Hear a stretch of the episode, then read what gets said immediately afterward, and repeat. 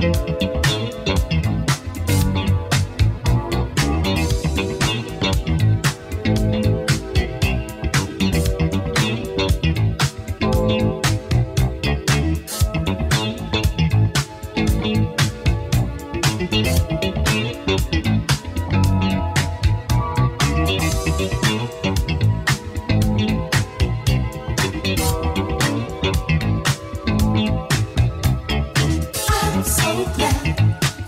The angel of my heart.